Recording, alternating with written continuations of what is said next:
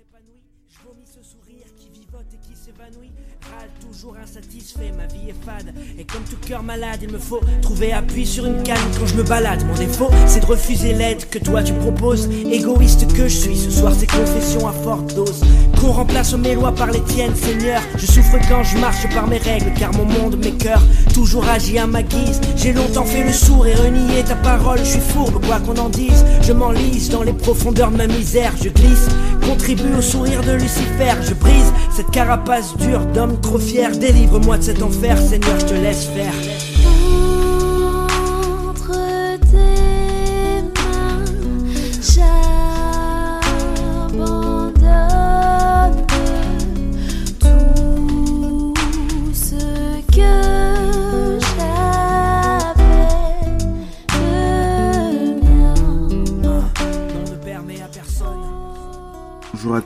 Alors on va parler un peu d'une tendance qui a euh, qui est euh, qui a été vraiment euh, exacerbée au niveau des réseaux sociaux, c'est le moi je pense que.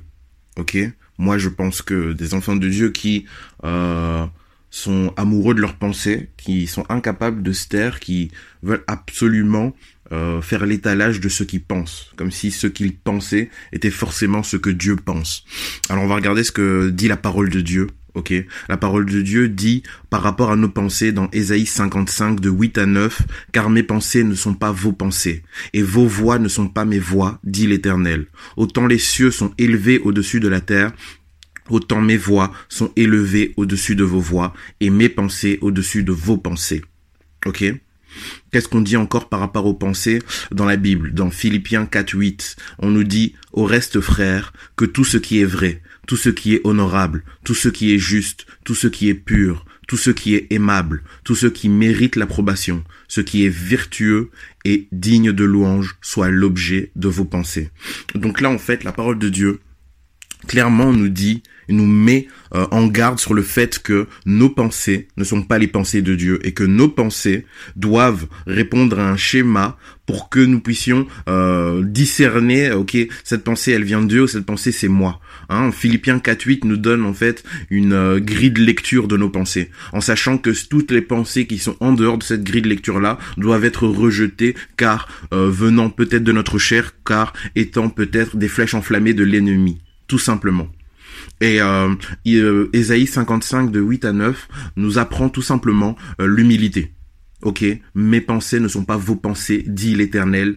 Mes voix ne sont pas vos voix. Ok, donc ce que je pense, ce que je crois, ce que ce à quoi j'ai réfléchi n'est pas forcément ce euh, que Dieu euh, agrée. Et ma responsabilité en tant qu'homme, c'est de comprendre aussi que j'ai une chair et que ma chair est euh, le lit et le siège du péché, ok? Je suis le temple du Saint-Esprit par ma conversion et je dois crucifier ma chair tous les jours en sachant que tant que je vis sur terre, ma chair sera un piège. Il y a un cheval de Troie dans nos vies, c'est notre chair, ok? Et notre chair influence tous les aspects de nos vies. Voilà pourquoi je dois crucifier ma chair afin que ce soit mon esprit qui influence tous les aspects de ma vie. Et c'est un combat. C'est un combat. Et j'irais même plus que cette tendance de dire, moi je pense que elle est extrêmement dangereuse pour les personnes qui euh, ont un charisme naturel, des personnes qui sont écoutées, des personnes qui sont suivies, des leaders, ok? Euh, je vous donne un petit témoignage. Quand j'étais plus jeune, je ne comprenais pas pourquoi euh, en classe, etc. C'était toujours moi qui prenais cher, alors que je n'avais pas l'impression que j'avais dit euh, ou j'avais fait quelque chose de plus. Mais euh, ce que les professeurs expliquaient à mes parents, c'est que j'étais un leader. Et donc ça veut dire que l'attitude que j'avais, euh, la parole que je délivrais, avait comme conséquence de, de pousser à l'adhésion des personnes qui étaient autour de moi. Donc j'étais la personne à abattre pour que le calme puisse régner à nouveau dans l'école. Et euh, en cheminant, en grandissant, euh, finalement en marchant avec Dieu, Dieu m'a montré cet aspect-là de ma personnalité et m'a appris justement à comprendre la notion de responsabilité. Ok, chaque vie un plan de Dieu, chacun a ses aptitudes, chacun a ses forces, a ses faiblesses et chaque don que Dieu vous donne amène forcément à une responsabilité. Si vous n'êtes pas conscient du don que Dieu vous a donné, si vous n'êtes pas conscient et assez mature pour prendre en compte la responsabilité qui s'attache à votre don, alors vous allez utiliser votre voix à vos propres fins et vous allez détourner des gens. Ok, alors vous allez utiliser ce charisme naturel de, de, de, discourir à vos propres fins et vous allez détourner des gens de la vérité. Ok? Oui, euh, mais pourquoi est-ce que je devrais me taire euh, si euh, je connais la vérité? Mais attendez, c'est la sagesse qui, qui nous enseigne parfois à nous taire. Est-ce que vous qui connaissez la vérité qui est que nul ne vient au Père si ce n'est par Jésus-Christ, est-ce que vous allez aller devant des musulmans et dire ouais tu vas aller en enfer parce que t'as pas Jésus-Christ?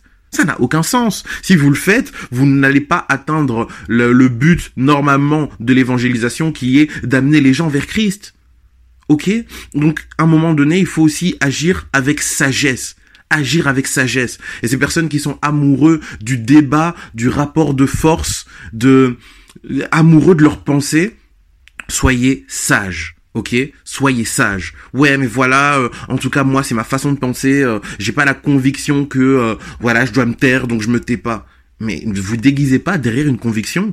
Soumettez-vous au Saint-Esprit. Et si le Saint-Esprit euh, vous met à cœur de tout simplement parler, alors parlez.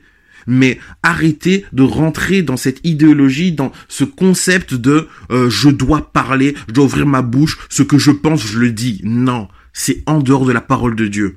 C'est en dehors de la parole de Dieu. Plusieurs fois même, carrément, Jésus-Christ à ses apôtres leur a demandé de ne pas dire qui il était, parce que son heure n'était pas encore arrivée.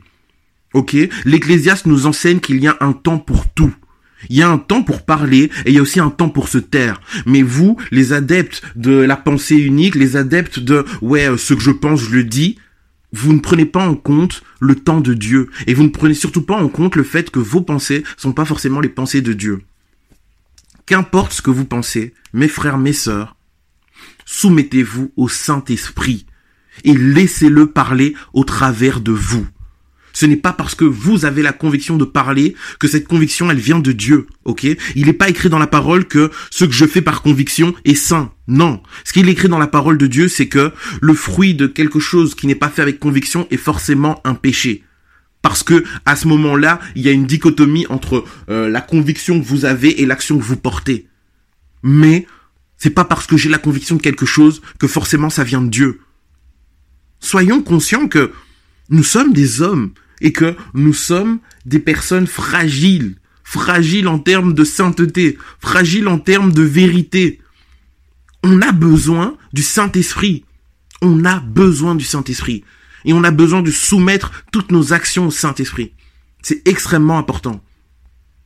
Alors, pour toutes ces personnes qui euh, disent parler de la part de Dieu, mais qui n'ont pas appris à se taire, j'aimerais vous dire que vous êtes des menteurs.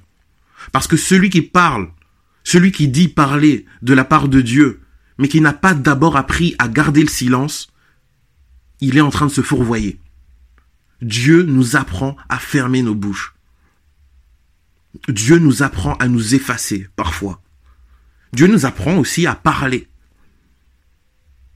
Donc Dieu se révèle lui-même dans le silence. Parfois Dieu se révèle dans la puissance. Parfois Dieu se révèle dans la douceur. Attendez. Cessons, s'il vous plaît, de être amoureux de nous-mêmes. Nous ne détenons pas la vérité. Et c'est pas parce que nous pensons avoir compris quelque chose que c'est forcément vrai. Que vraiment le Seigneur nous conduise, nous oriente, nous guide, et que réellement notre but chaque jour soit que le Saint-Esprit parle au travers de nous. Que notre but, que notre but chaque jour soit que le Saint-Esprit grandisse en nous. Afin que nos actions, afin que nos paroles soient toutes simplement en accord avec Dieu. Voilà. Que vraiment le Seigneur nous bénisse. Euh, soyons vraiment des personnes sages et cherchons la sagesse. Supplions le Seigneur pour avoir la sagesse, afin que nos actions ne soient pas des occasions de chute pour les autres. Toi qui es leader, toi qui as un porte-voix, toi qui as une voix qui porte, Si tu es amoureux de tes pensées, tu vas être un piège pour les gens qui vont t'écouter. Parce que tu vas les entraîner dans une direction. Et si c'est pas la direction qui va leur permettre de grandir avec Dieu, ben, ils vont forcément diminuer dans leur relation avec Dieu. Soyons conscients, soyons responsables. En fait, soyons tout simplement des enfants de Dieu. C'est celle de la terre, c'est lumière. Passons une excellente journée en Jésus-Christ. Bye.